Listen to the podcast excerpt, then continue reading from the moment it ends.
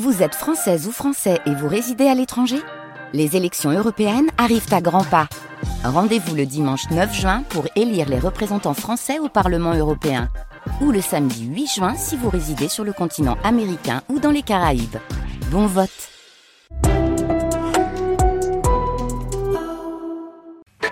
Jusqu'à midi, embarquez pour l'Isère.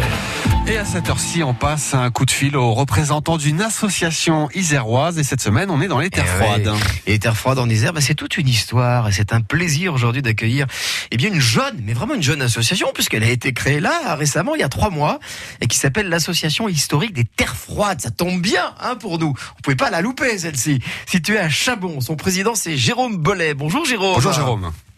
Bonjour Pierre. Bonjour. Alors de, de toute manière, hein, on, on le dit souvent, le passé est toujours présent. Mais quand on est jeune comme vous, qu'est-ce qui, qu'est-ce qui vous a motivé pour créer une telle association et quelles sont donc vos principales missions? Bah écoutez, moi j'ai eu la chance de vivre euh, à Virieux et à Chabon et euh, on a un sacré patrimoine dans ces communes-là et c'est ce qui m'a poussé à faire des visites d'histoire. Ouais. Euh, et puis euh, après mes études, j'ai eu la chance de partir travailler euh, deux années à Poitiers et j'ai travaillé avec euh, d'autres associations euh, d'histoire locale, de patrimoine. Et quand j'ai vu ce qu'elles faisaient, et ben Ça vous a donné envie. de faire pareil chez moi. Bien. Alors on s'interroge évidemment sur les terres froides, selon vos recherches, selon vous, parce qu'il y a pas mal de désaccords sur ce sujet. Peut-on enfin, grâce à vous, grâce à votre association, délimiter le territoire des terres froides? Euh, c'est- une question piège. Et voilà, ça Alors, recommence. euh, les, les- les terres froides, euh, on va dire, elles sont un peu mystérieuses. On ne sait pas vraiment où elles sont. Donc du coup, je, je vais pas essayer de faire un débat de trois heures sur la localisation des terres froides, mais il y a certains auteurs qui ont ont dit que le centre des terres froides, ce serait un triangle entre Chabon, Biol et Bisonne. Et j'ai même vu des articles. Voilà, attendez, faut qu'on le note, ça. euh, Faut qu'on le note, c'est important pour nous. Donc les terres froides, ce serait un triangle entre Chabon, Bisonne et Biol. et Biol. Voilà. Bah alors, on Et- enfin une réponse. C'est la réponse d'un spécialiste. Ouais. Donc on vous croit. Voilà, on vous le croit. Il y a pas de souci. Bon, La- alors, Cha- oui? Oui, oui, je voulais juste vous dire, en fait, j'ai vu des articles de journaux qui disaient que Chabon serait même la capitale des terres froides. Ah, bah voilà, ça c'est intéressant aussi. Alors autre débat, et je sais que vous avez un point de vue aussi là-dessus. Doit-on dire le Grand Lens ou le Grand Lance? Euh, ça, ça, je, je suis moins informé sur ce point de vue-là. Je, je, je laisse le débat ouvert.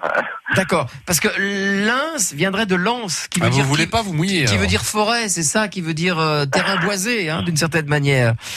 Eh, il veut pas se mouiller, hein, j'ai l'impression. Enfin, c'est pas grave. Non, non, non, mais en fait, vous savez, c'est des questions euh, ultra épineuses et il faut vexer personne. D'accord, si on comprend. que les, gens viennent euh, dans mon association. Bon, une autre petite euh, question épineuse alors quand même, mais là à mon avis je sais que vous avez la réponse. Pourquoi le territoire, les, les, les terres froides de nos ancêtres n'avaient pas la même image qu'aujourd'hui? Et, et, sur, et surtout pourquoi on l'a nommé ainsi? Alors, c'est vrai que par rapport à son nom, on aurait tendance à penser que c'est lié euh, au climat. Mais euh, on- le nom viendrait plutôt de la pauvreté des sols, de la Ça. difficulté euh, à, à mettre en valeur euh, de manière agricole euh, les sols.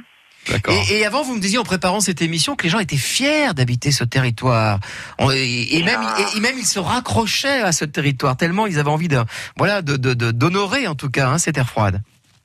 Euh, oui, oui, c'est un, un territoire où on a quand même une certaine fierté. Hein. Euh, je, je sais que ça dépend de la, la commune où on se trouve. Certains euh, feront tout, au contraire, pour dire qu'ils sont pas dans les terres froides, mais il y a d'autres communes où, où les gens vous crieront haut et fort qu'ils sont dans les terres froides et qu'ils sont fiers d'habiter Ouais, ici. ouais. euh, C'est marrant.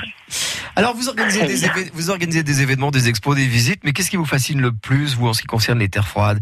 Pourquoi autant d'attachement? S'il y avait une chose à nous citer, ce serait laquelle? Ah, ça va être quelque chose de ça, mais moi je suis vraiment amoureux de, de tous nos châteaux. euh. Ouais. Ils sont, ils sont tellement beaux, te- tellement différents et. Ah, euh, je, je pense que ouais, moi, c'est vraiment les châteaux qui m'ont poussé à aller euh, dans l'histoire. euh. Et a créé donc bien entendu cette association créée il y a, C'est il y a au mois de mars dernier, hein, donc c'est très récent, c'est l'association historique des terres froides. Et vous allez très très vite parce que j'ai vu qu'il y avait même déjà un site internet pour tous ceux et celles qui seraient intéressés pour pouvoir vous rejoindre. Euh, le- mieux c'est de taper association historique des terres froides hein, dans un moteur de recherche, ce sera Oui, beaucoup euh, plus simple. Voilà et on, et on Vous arrive sur. sur notre site sur nos réseaux sociaux et puis vous aurez toutes les informations que, que vous voulez. Bon, dès que vous avez d'autres infos sur les terres froides, on est preneur. Vous savez, on adore ça nous sur France Bleu. Ouais. En tout cas, on souhaite eh bien, plein de bonnes choses en ce qui concerne cette jeune association et à très très vite euh, sur France Bleu Merci Isère. beaucoup. Merci beaucoup Au revoir. Jérôme Bollet. Merci Jérôme. Au revoir.